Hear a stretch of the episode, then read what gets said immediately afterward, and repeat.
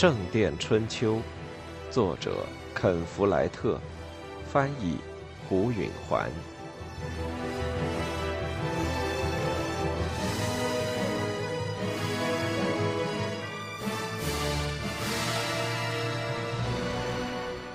骑士们一涌而入，他们一共五个人，他们的面孔遮在头盔后面，他们手持长剑和短斧，他们的样子就像是从地狱来的使者。菲利普知道他不该害怕，但他们武器的锋刃还是吓得他打了冷战。有人叫嚷：“托马斯·贝克特在哪儿？那个国王和王国的叛逆！”其他人喊道：“那叛徒在哪儿？”大主教在哪儿？这时天已经相当黑了，大大的教堂里只有几支蜡烛发出昏暗的光。所有的修士穿的都是黑袍，而骑士的视力也多少受到了头盔面罩的限制。菲利普突然涌起一线希望，或许他们在黑暗中找不到托马斯。但这希望马上就化作了泡影。托马斯从台阶上下来。朝骑士们走过去，说：“我在这儿，不是国王的叛逆，而是上帝的教士。你们想做什么？”当大主教站在那里，面对五名长剑出鞘的骑士时，菲利普突然明白：毫无疑问，托马斯今天一定会死在这里。大主教的随从们一定也想到了这一点。因为他们当中的大多数人一下子作鸟兽散了，有一些消失在昏黑的圣坛里，有几个分散到中殿里，躲进等着祈祷的镇民中间。有一个人打开一扇小门，跑上螺旋扶梯。菲利普感到厌恶。你们应该祈祷，而不是逃跑。他对着他们身后喊。菲利普觉得，如果他不跑，他也可能被杀死。但他不能从大主教身边走开。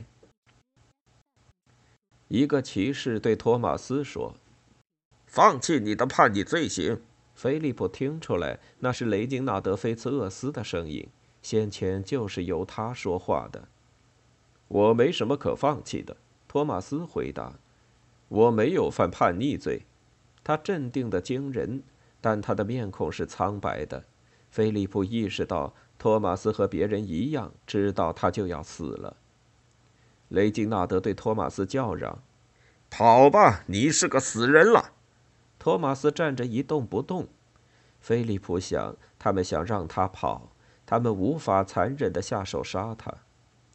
大概托马斯也明白了这一点，因为他面对着他们坚定地站着，毫不惧怕他们触碰他。有很长一段时间，他们全都僵持在一幅谋杀画面中。骑士们不想先行动，大主教的骄傲也不允许自己跑掉。还是托马斯致命的打破了僵局。他说：“我准备一死，但你们不准触碰我的任何人，教士、修士或百姓。”雷金纳德先动了。他朝托马斯挥舞着他的剑，把剑尖越来越近的逼向他的脸，似乎在大着胆子让剑锋触到大主教。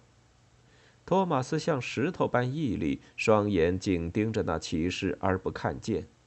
猛然间，雷金纳德迅速的一抖手腕，把托马斯的帽子打掉了。菲利普突然再次满怀希望，他想：他们不能下手，他们不能碰到他。但是他错了。骑士们的决心似乎由于打掉大主教的帽子的愚蠢动作而加强，或许他们仿佛抱着些许希望，巴不得由上帝的手把他们击倒。然而他们动了一下手都平安无事，这鼓励了他们再下狠手。雷金纳德说：“把他从这儿抬出去。”其他骑士把剑插入鞘中，走进大主教。其中一个抓住了托马斯腰部附近的地方，想把他举起来。菲利普绝望了，他们终于碰他了。他们毕竟是打定主意要伤害一个上帝的人了。菲利普对他们的深深的邪恶有一种反胃的感觉，如同身临深渊，往下一眼望不到底。他们在内心中应该知道，他们会为此下地狱的，可是他们还是要走。托马斯失去了平衡，挥舞着两臂开始挣扎。别的骑士们一拥而上，想把他举起来抬出去。托马斯的随从中留下来的只有菲利普和一个叫做爱德华·格里姆的教士，他俩冲上前去帮助托马斯。爱德华抓住了托马斯的斗篷，紧紧攥住。一个骑士转过身来，用戴铁甲手套的拳头打了菲利普一拳，那一下击中了菲利普的头侧，他晕过去，倒在了地上。他清醒过来之后，骑士们已经放开了托马斯。他站在那里，低着头，双手合在胸前，做着祈祷的姿势。一个骑士举起了他的剑。菲利普还躺在地上，发出一声长长的抗议的呼叫：“别！”爱德华·格里姆伸出他的一只手臂，隔开那一击。托马斯说：“我把自己交给上帝。”那一剑落了下来，击中了托马斯和爱德华两个人。菲利普听到自己在尖叫。那一剑砍断了爱德华的手臂，砍进了大主教的头颅，鲜血从爱德华的手臂上喷出。托马斯跪了下去。菲利普呆望着托马斯头部的骇人伤口。大主教缓缓地落下去，用双手撑着地。不过只撑了一会儿，脸部就撞到了石头地面上。另一个骑士举起剑也往下砍，菲利普不自主地发出了一声哀嚎。第二剑砍在同第一剑相同的位置上，把托马斯头颅的顶部劈了开来。这一剑挥得十分用力，最后砍到了地面上，剑折为两段。那骑士扔掉了剩下的那半截。第三个骑士的行为将烙在菲利普的记忆中，没齿难忘。他把他的剑尖伸过大主教被劈开的脑壳中，把脑子挑出到了地面上。菲利普双腿一软，跪了下去，完全被恐惧压倒了。那骑士说：“他再也起不来了，咱们走吧。”他们全都转身跑开。菲利普看着他们一路跑过中殿，一面挥舞着剑驱散镇民。杀人凶手们走后，有一阵僵持的沉寂。大主教的尸体俯卧在地上，砍掉的颅顶连同上面的头发，像个壶盖似的翻在头的旁边。菲利普把脸埋在双手之中。这结束了所有的希望，他不停地想。野蛮取胜了，野蛮取胜了。他有一种飘飘忽忽的晕眩而失重的感觉，如同他在缓缓坠下一个深湖，在绝望中溺死，再也没什么东西可以去抓牢。原先看起来仿佛很固定的一切，突然都不稳定了。他这一辈子一直都在和恶毒的人的蛮横势力抗争，如今在这最后的一决雌雄中，他却败北了。他想起，当威廉·汉姆雷第二次来王桥放火时，全镇人在一昼夜之间筑起了一道城墙，那是多么了不起的一场胜利！成百上千的普通百姓的和平力量击退了威廉伯爵赤裸裸的残暴。他回忆起那一段时期，为其一己之私，沃尔伦·比戈德想把大教堂建在夏陵，以便能控制大教堂。菲利普一下子动员起全郡的人民，数以百计、多达一千的百姓，在三十三年前那个辉煌的圣灵降临节涌进王桥，单凭他们热情的力量，就粉碎了沃尔伦的阴谋。但现在。却没有希望了。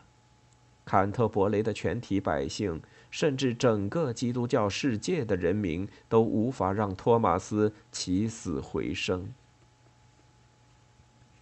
他跪在坎特伯雷大教堂的北交叉甬道的石板地面上，又一次看见了五十六年前那两个闯进他家，在他眼前屠戮了他父母的人。那种心情，现在从那六岁孩子身上来到了他的身上。那不是恐惧，甚至不是哀伤，而是愤怒。他当年无力制止那个大块头、红脸膛、嗜血杀人的人，便抱定一个炽烈的理想：要铐住所有这种武士，弄钝他们的长剑，弄瘸他们的战马，强制他们服从于另一种权威，一种高于残暴的君主制的权威。当时没过多久，他父母的遗体还躺在地上的时候，彼得院长就走进屋里，给他显示了那条路。院长既无武器，又无防卫力量，只凭他的教会权威和他的德行，便立即制止了流血。那场面激励了菲利普一生。直到这一时刻之前，他始终相信。他和像他的人在取胜，在过去的半个世纪里，他们取得了一些令人瞩目的胜利，但如今在他生命的垂暮之年，他的敌人却证明一切都没有改变。他的胜利是暂时的，他的进展是虚幻的。他曾赢得一些战斗，但理想却最终无望了。同杀害他父母一样的人，现在又在大教堂里谋杀了一位大主教，似乎要丝毫不容置疑地证明，没有一个权威能够击倒一个持剑者的暴行。他从来没想到，他们竟敢杀害托马斯大主教，尤其是在一座教堂里。然而，他也从来没想过，有谁能杀死他的父亲。同样的身披盔甲、手持长剑的嗜血杀人的人，在这两次事件中向他展示了害人的真理。如今，在他六十二岁时，当他看着托马斯·贝克特惨不忍睹的尸体的时候，他又被一个死去父亲的六岁男孩的稚气的、盲目的、无所不包的愤怒所攫住。他站起身来。人们在大主教的尸体周围聚集起来，教堂中的气氛十分凝重。教士、修士和镇民们缓缓地走拢来，一个个满怀恐惧，目瞪口呆。菲利普感觉得到，在他们震惊的表情背后，有和他一样的盛怒。有一两个人咕哝着祈祷，也许只是难以分辨的呜咽。一个女人迅速弯下腰去，触摸了一下遗体，似乎为了求福。好几个也跟着学她的样子。跟着，菲利普看到先前那女人悄悄用一个小瓶收了些血，犹如托马斯是一位训教者。教师们开始恢复理智。大主教的总管奥斯伯特泪流满面，他取出一把刀，割下自己的一块衬衫。然后在遗体旁蹲下身去，手脚笨拙又目不忍睹地把托马斯的颅顶绑回了头上。尽管他的心意试图多少恢复一些大主教面对暴徒的尊严，他这么做的时候，周围的人群不约而同地发出低低的哀泣声。几名修士弄来了一副担架，他们轻轻抬起托马斯放了上去，许多手伸出来帮助他们。菲利普看到大主教英俊的面孔很平和，暴行留下的唯一痕迹是右太阳穴流出的细细一线血，流过鼻子直到左颊。大家抬起担架时，菲利普捡起了杀死托马斯的那把断剑的残柄，他一直想着，那女人用瓶子收集大主教的血，犹如他是圣徒，他这一小小的举动有着巨大的意义。但菲利普还没想清楚到底是什么意义。人们被一种无形的力量所吸引，跟着担架后面走着。菲利普和人群一起行进，感受到有一种不可思议的强制力紧紧抓住他们大家。修士们抬着遗体穿过圣坛，然后轻轻地放在那高高的祭坛前的地面上。人群中有好多人都出声地祈祷着，他们看着一名教士拿来一块洁净的布，整齐地包扎好大主教的头部，然后用一顶新的帽子罩住大部分绷带。一名修士剪断了黑色的大主教斗篷，把浸透了鲜血的斗篷移开。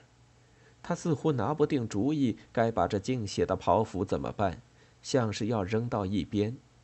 一个市民快步走上前来，从他手中接过去，犹如那是一件宝物。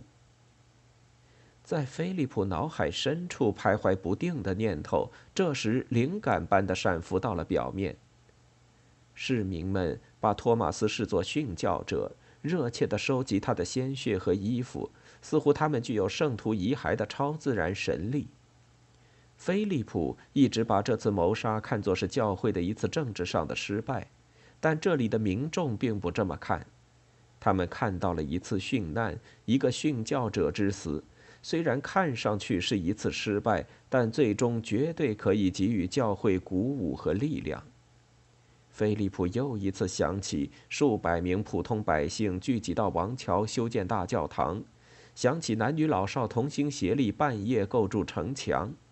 如果这样的人民现在可以动员起来，他心潮澎湃地想，他们就可以发出愤怒的吼声，响彻全世界。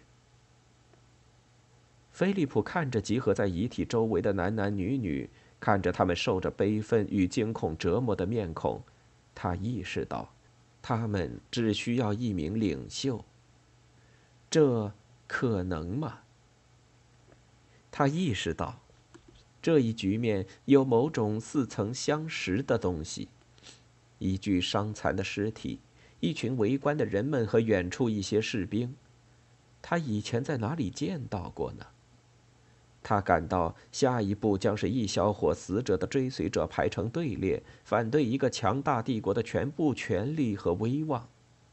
当然，基督教就是这么开始的。他一旦理解了这一点，就知道下一步该怎么做了。他走到祭坛跟前，转过身来面对着教众，他手里还握着那把断剑，大家瞪着他。他有一阵子对自己有点疑虑，他想：我能做吗？我能在此时此地发起一个运动，震撼英格兰的王位吗？他看着众人的脸，他看到人们的表情中悲愤交集，这是希望的迹象。他把残剑高高举起，这把剑杀死了一个圣徒。他开始说。下面一阵低声的附和，菲利普受到了鼓励，继续说：“今天晚上，在这里，我们目睹了一次殉难。”教士和修士们露出惊奇的神色，他们像菲利普一样，没有立刻看出来他们目睹的这次谋杀的意义，但镇民们看到了，他们发出赞同的欢呼。我们每一个人都应该走出这里，把他所见到的告诉别人。好些人用力地点着头，他们在聆听。但菲利普想要的不止于此，他想激励他们。布道从来不是他的长处，他不是那种能够抓住听众的情绪，让他们笑，让他们哭，并说服他们听从他指挥的人。他不晓得怎么让他的声音发出颤抖。并从他的眼睛里放射出荣光异彩。菲利普是个脚踏实地、埋头苦干的人，而现在他需要像天使一般讲话。很快，坎特伯雷的男女老少，人人都会知道，国王的人在大教堂里谋害了托马斯大主教，但这只是开始。这消息要传遍英格兰大地，然后遍及整个基督教世界。他可以看出，他正在失去他们。一些人的脸上出现了不满和失望的神情。一个人叫道：“可我们该做什么呢？”菲利普意识到，他们需要立即采取某种具体的行动，号召人们进行一场远征，然后却打发他们去睡觉，那是不可能的。他想，一场远征。对，就是这个主意。他说：“明天我将拿着这柄剑到罗切斯特，后天去伦敦。你们愿意跟我一道去吗？”大多数人都感到茫然，但后排有人喊：“去！”跟着又有一两个声音附和着。菲利普稍稍提高一点嗓音：“我们要把这件事向英格兰的每一个村镇介绍。我们要把这柄杀害圣徒托马斯的剑拿给人看。我们要让他们看到这件血染的长袍。”他给这个题目又加一些温馨，还流露出一些他的气氛。我们要引起传遍整个基督教世界的呼声，对，直到罗马。我们要把整个文明世界调动起来，反对制造这一令人发指的亵渎神明罪行的野蛮人。这次，大多数人高呼赞成了。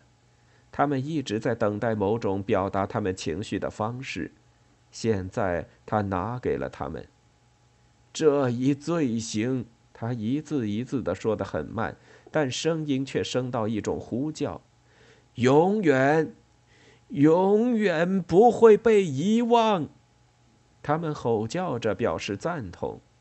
他突然明白了，从这里该往哪里引。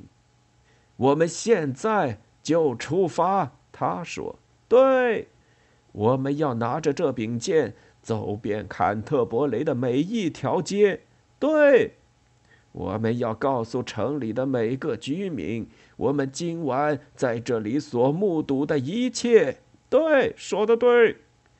带上蜡烛，跟着我。”他高举那柄剑，大踏步径直走过大教堂的中间，人们紧随着他。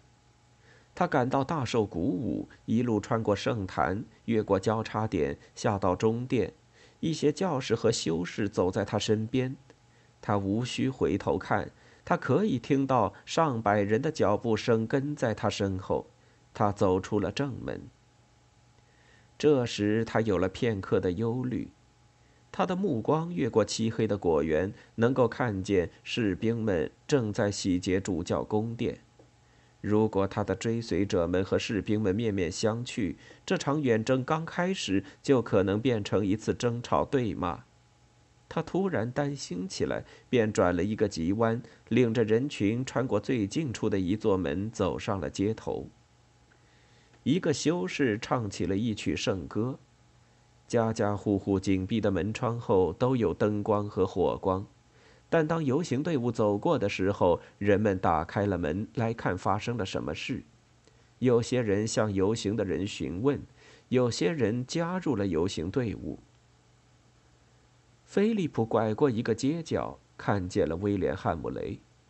威廉正准备上马离开这座城市，他身边还跟着几个人，他们都在等着看，大概是听到了歌声，想知道出了什么事。手持烛光的游行队伍走近的时候，威廉起初感到好奇，接着他看到了菲利普手中的断剑，才恍然大悟。他目瞪口呆的呆了一会儿，然后开了枪。停下来！他叫嚷着：“我命令你们解散！”没人予以理睬。和威廉在一起的人面露忧色。虽说他们手中有剑，面对着一百多人的激动的悼念人群，他们仍然显得软弱无力。威廉直接对菲利普发话了：“以国王的名义，我命令你停止这一行动。”菲利普飘然走过他身边，被众人簇拥着一直向前。太迟了，威廉！他回过头去喊道：“太迟了！”